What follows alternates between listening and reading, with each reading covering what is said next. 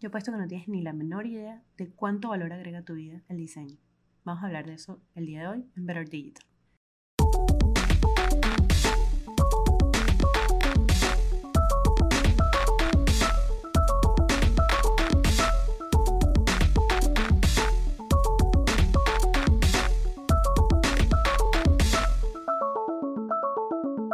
Estoy tomando este espacio para hacer este episodio bastante próximo al Día Mundial del Diseño. Esto como una oportunidad para compartir mi posición al respecto a lo que evidencio que han sido los últimos años y el desenvolver alrededor de este tema.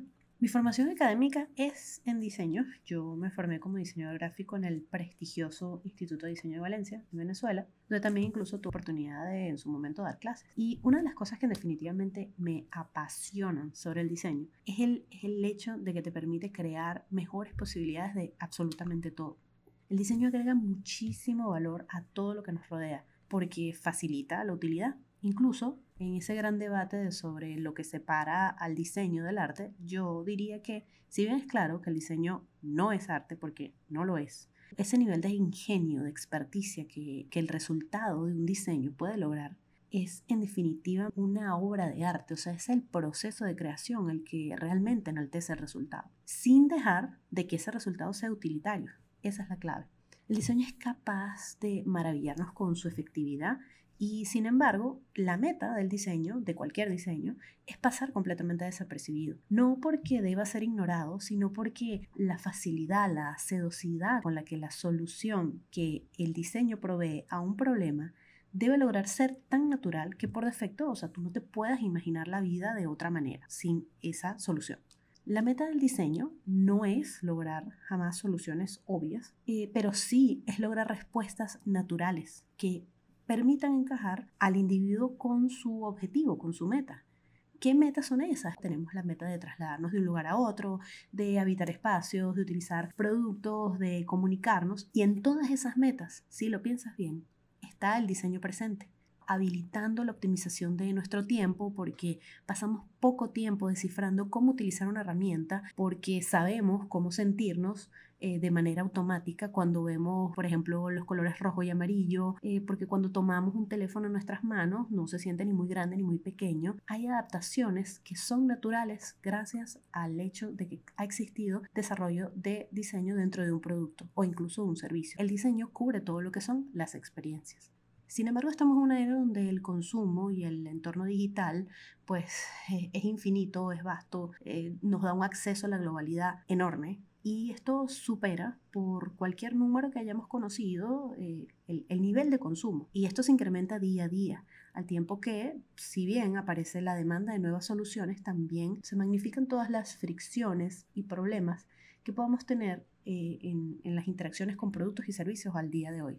Por otro lado, pareciera que nos estamos empeñando en resolver problemas que no son necesariamente relevantes. Y por un lado esto está creando profesionales que no pueden ver el verdadero propósito de lo que hacen, porque no pueden respirar, porque están ahogados en la persecución que no para de llenar la boca de un monstruo de contenidos sin razón real, pretendiendo que tengan todas las habilidades naturales, toda la experiencia con la creatividad fresca de quien se inicia en una carrera y al mismo tiempo asumen la grandísima responsabilidad de llevar toda la comunicación de una marca solo. Nos estamos ocupando de las ramas del problema en lugar de aprovechar la capacidad real que tiene un diseñador, que es ir hacia la raíz, entender cuáles son las verdaderas nociones bases de una situación que potencialmente puede brindar mejores soluciones. Por un lado se desperdicia el pensamiento creativo, a ti, marca, empresa, yo sé que lo que quieres es que el diseñador te ayude a vender más. Y sí, se puede lograr. Pero, ¿qué pasa si tenemos un propósito común? ¿Será que se puede hacer de forma mejor? ¿Será que si comienzas a ver al diseñador como tu equipo, como un aliado para ayudarte a cumplir esa misión de empresa, se logre? No estaremos en la posibilidad de hacer un mundo mejor de esa manera, en la idea de co-creación.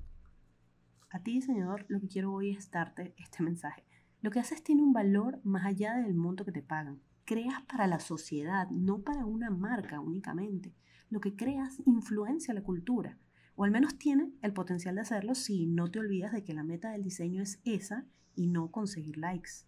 Aquí para donde estamos, ante las puertas de la Web 3, tienes el poder de resolver cómo será el nuevo mundo, cómo van a ser las nuevas interacciones Y si te haces consciente de los vicios pasados, hay una oportunidad de mejorar las conversaciones, de mejorar los entornos, porque tendríamos diseñadores vigilantes de crear soluciones y no alimentar viejos problemas.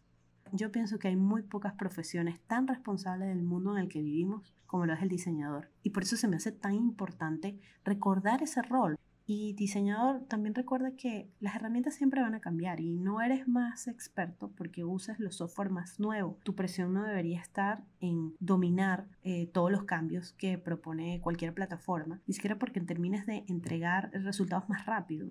Eres un buen diseñador porque eres efectivo al crear soluciones. si conversamos un poco, ¿qué te hizo escoger el diseño? ¿Qué te gusta del diseño? En esas respuestas no solamente vas a encontrar reconectar con tu verdadera misión, con aquello que te va a proteger de malas decisiones, de trabajar con malos clientes, de sentir que está empequeñecido tu rol y más bien redescubrir el poder de influenciar el mundo que tienes. Los contenidos infinitos, en la forma cualquiera que sea, no son el problema importante a resolver en nuestra sociedad. El diseño impacta directamente la vida de las personas. Todo tiene el bonito potencial de ser mejorado por el diseño.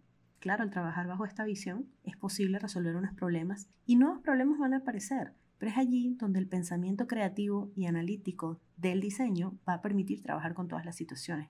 Y por eso es que es tan importante que el diseño prevalezca y que tenga el espacio que merece el, diseño no puede depender de que venga una fecha en el calendario que nos presione a generar por el hecho solo de generar. No si esto es lo que hace que disminuya la percepción de valor en la labor del diseñador. Esa para mí es la mirada a revisar.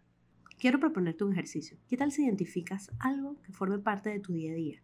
Tu cepillo de dientes, una aplicación, la silla donde te sientas, algo que identifiques que haya sido diseñado. Y ahora pregúntate, ¿cómo sería tu vida si eso no existiera? Cuéntame la respuesta, cuéntame cómo imaginas que sería tu día sin ese diseño. Y vamos a tratar de descubrir en esa pausa para reflexionar el valor que aporta esto que escogiste en tu vida, para comenzar a descubrir esa fascinación que el diseño es capaz de causar. Incluso al hacerlo, seguramente vas a tener ideas creativas de cómo podrías resolver el problema que ese diseño satisface de otras formas. La, meta de este ejercicio no es solamente mirar con nuevos ojos el valor que tiene el diseño en nuestras vidas, sino también comenzar a despertar esa capacidad creativa que todas las personas llevamos dentro. Porque puede que no seas un diseñador formado, puede que sí lo seas, pero todos tenemos realmente la capacidad de crear y aplicar esa creatividad en nuestro entorno para mejorar no solo nuestros procesos, sino también los de otras personas.